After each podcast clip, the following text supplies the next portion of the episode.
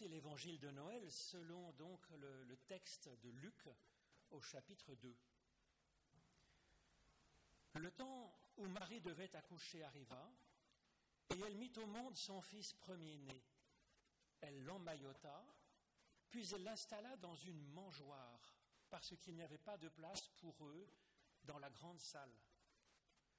Il y avait dans cette même région des bergers qui passaient les champs, qui passaient dans les champs les veilles de la nuit pour garder leurs troupeaux. L'ange du Seigneur survint devant eux, et la gloire du Seigneur se mit à briller tout autour d'eux. Ils furent saisis d'une grande crainte. Mais l'ange leur dit, N'ayez pas peur, car je vous annonce la bonne nouvelle d'une grande joie qui sera pour tout le peuple. Aujourd'hui, dans la ville de David, il vous est né un sauveur qui est le Christ, le Seigneur. Et ceci sera pour vous un signe. Vous trouverez un nouveau-né emmailloté, couché dans une mangeoire.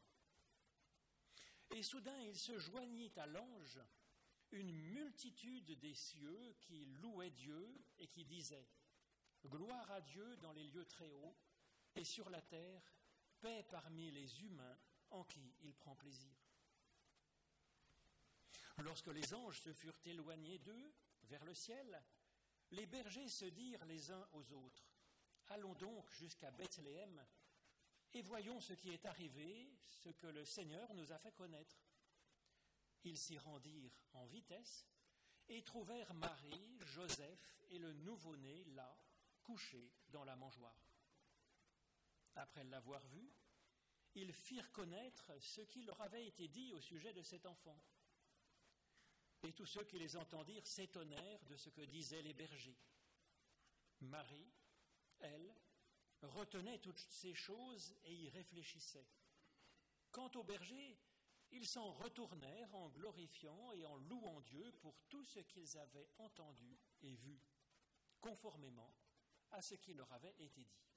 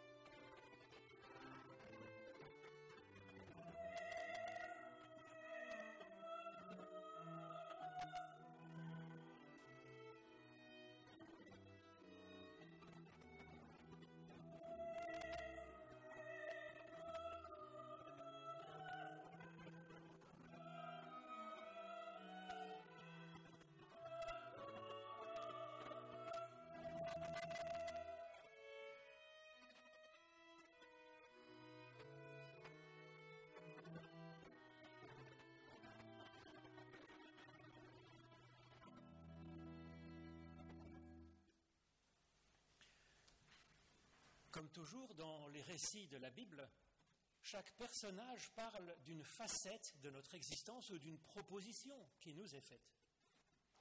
Nous pouvons lire donc cette page d'évangile en suivant Marie, en étant Marie, en nous identifiant à elle. Elle est en effet dans cet évangile selon Luc une image, un type même du croyant. La grâce qui lui est faite parle de la grâce que Dieu fait, nous offre, donne sur nous. Il nous connaît par notre nom, il nous visite parce qu'il nous trouve bien, parce qu'il a de l'espérance en nous, qu'il veut compter sur nous pour faire avancer la vie sur terre. Il s'adresse à nous, il nous envoie son esprit, son souffle, sa bénédiction. Cette histoire nous dit qu'une vie nouvelle peut surgir de notre rencontre avec Dieu, de notre confiance qui répond timidement comme elle peut à son espérance. Alors oui, une dimension qui est de l'ordre du Christ peut germer en nous, peut naître et s'exprimer en nous, comme dans cette histoire en Marie. Alors ce texte nous invite à nous laisser féconder par Dieu, par sa grâce. Cette parole qui nous dit que nous sommes dignes du meilleur, par sa parole active qui fait grandir un meilleur nous-mêmes en nous, dans nos gestes, dans nos paroles, dans notre espérance, dans notre amour, par son souffle qui nous donne l'envie et le don de faire des bonnes choses autour de nous, en ce monde. Et donc le temps où Marie devait accoucher arriva. Cette histoire nous invite à être source de vie par nos actes, par nos paroles, par notre être dans ce monde, mais à ne pas garder ensuite jalousement cette vie que nous avons produite comme étant notre chose. Un bébé, une fois fabriqué, doit être expulsé du ventre afin qu'il puisse grandir et devenir lui-même. Nous sommes donc créateurs par ce souffle divin que Dieu nous a donné, par une vocation qu'il nous a adressée. Nous pouvons faire de belles choses. Nous avons pu aider, par exemple, une personne. Nous avons pu soutenir un projet, l'accompagner. L'accouchement de Marie nous invite à faire en sorte que ces personnes que nous avons aidées ne se sentent pas captives de nous, ni même en dette de ce que nous leur avons apporté. Cela aussi nous vient de Dieu, qui toujours agit envers nous par grâce, donnant sans jamais nous obliger. Alors nous pouvons ensuite lire cette page d'évangile en suivant les bergers, en nous identifiant à ces bergers qui étaient là dans les champs, dans la nuit. Ils sont dans ce texte un autre type de croyants. Et comme cela nous en fait un deuxième après Marie, eh bien cela nous autorise à avoir notre propre type de sensibilité de foi et de pratique religieuse. Les bergers, dans la culture de l'époque de Jésus, étaient réputés être de très mauvais pratiquants. Car en effet, quand on vit dans la nature, c'est pas très facile d'aller au culte chaque semaine. C'est pas facile de suivre à la lettre tous ces multiples petits commandements, 613, nous disent les rabbins, petits commandements des lois religieuses juives, se laver les mains comme ceci, comme cela, ne pas travailler, ne pas voyager le jour du sabbat et bien d'autres choses pour la cuisine, pour les vêtements. C'est pas facile quand on s'occupe d'un troupeau de mille moutons et chèvres. Mais la force du berger, c'est la prière. C'est la prière, c'est la louange à Dieu pour la beauté de la création.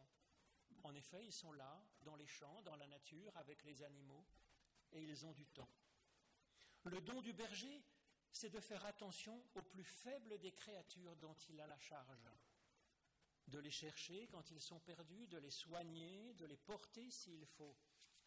Et c'est ainsi que les bergers sont les premiers à reconnaître que ce bébé quelconque est le sauveur du monde.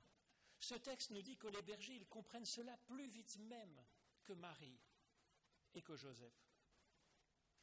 Alors cette histoire des bergers nous dit la force extraordinaire qu'il y a dans la contemplation, et peut-être aussi dans la contemplation de la nature, contemplation aussi de ce qui nous entoure, et puis de la vie de ce monde qui nous est donné.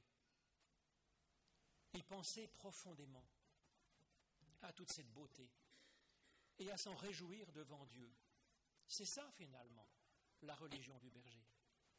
S'ouvrir ainsi au souffle de Dieu, à sa lumière dans notre conscience, apercevoir dans ce monde que certains appelleraient ordinaire ce qui est bon, y reconnaître ce qui est source de vie même, venant de plus grand que nous, venant de Dieu.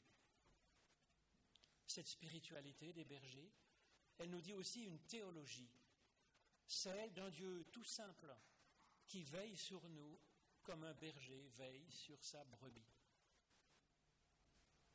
Alors qu'est-ce qu'il y a d'autre comme personnage dans ce texte? Il y a les anges. Nous pouvons nous identifier aux anges de cette histoire. Allons-y. En effet, le mot ange, en réalité, dans la Bible, n'existe pas. Il n'y a en fait que le mot messager, ou facteur, tout simplement, qui a été inscrit maladroitement, je pense, par les traducteurs avec ce mot ange. Il s'agit donc d'une fonction, celle de porter un message, et comme la personne humaine n'est pas seulement un animal, mais un animal social, nous sommes faits pour avoir des échanges entre nous. Mais comme en plus d'être un animal et un animal social, nous sommes un animal spirituel, nous sommes, je le pense, tous plus ou moins sensibles au fait que la vie matérielle n'est pas tout dans notre existence. Nous savons bien sûr que la valeur de l'humain est dans les qualités, la force, les, dons de notre corps, l'intelligence, la sensibilité, plein d'autres choses.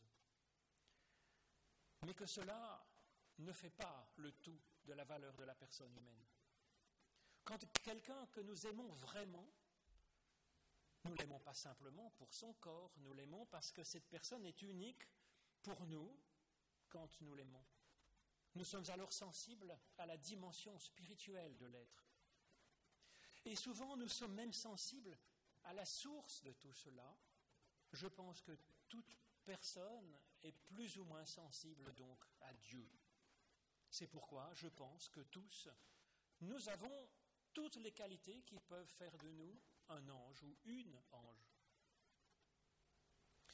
Par une parole, l'ange Gabriel a fait découvrir à Marie qu'elle était capable de donner vie au Christ. Par une parole, un ange éveille les bergers dans la nuit. Cet ange est même si motivé que d'autres anges se joignent à lui pour chanter la louange de Dieu.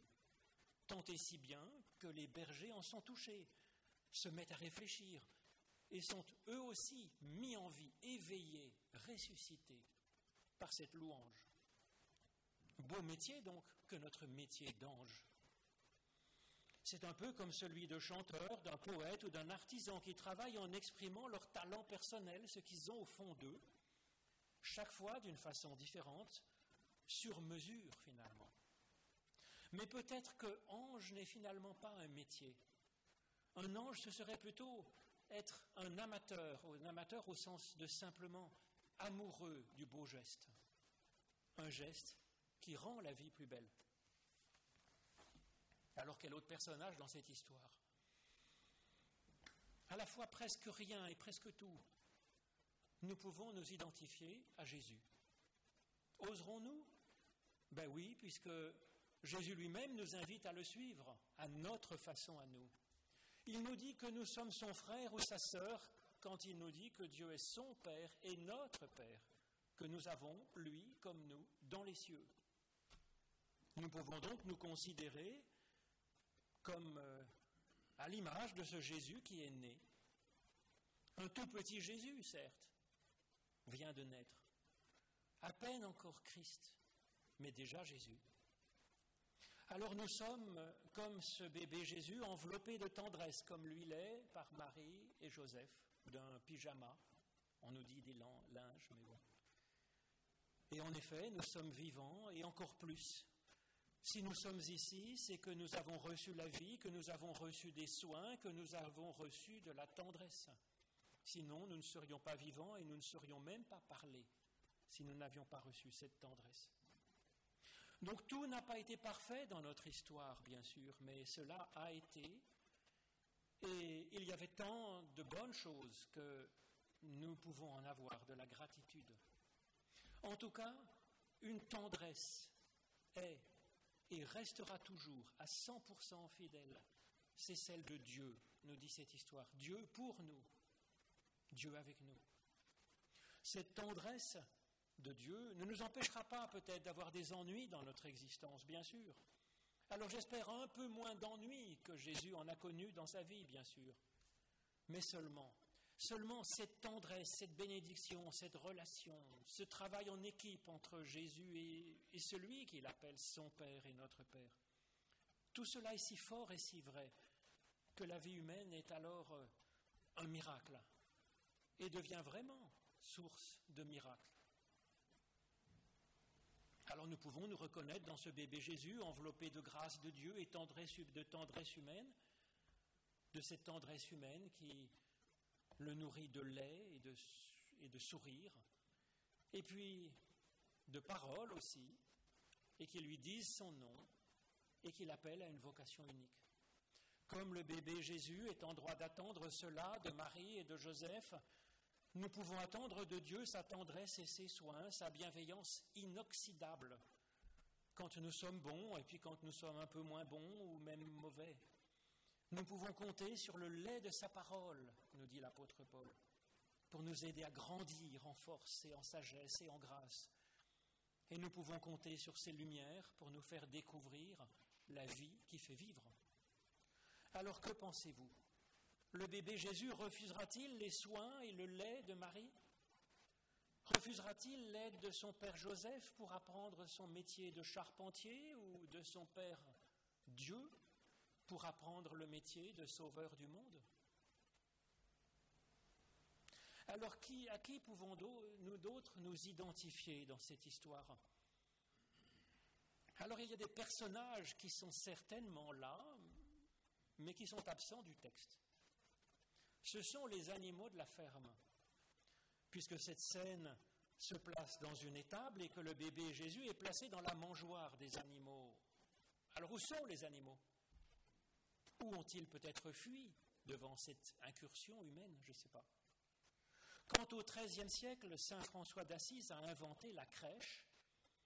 Il a mis en place des animaux de la ferme près de Jésus. François d'Assise était un fin connaisseur de la Bible, en fait.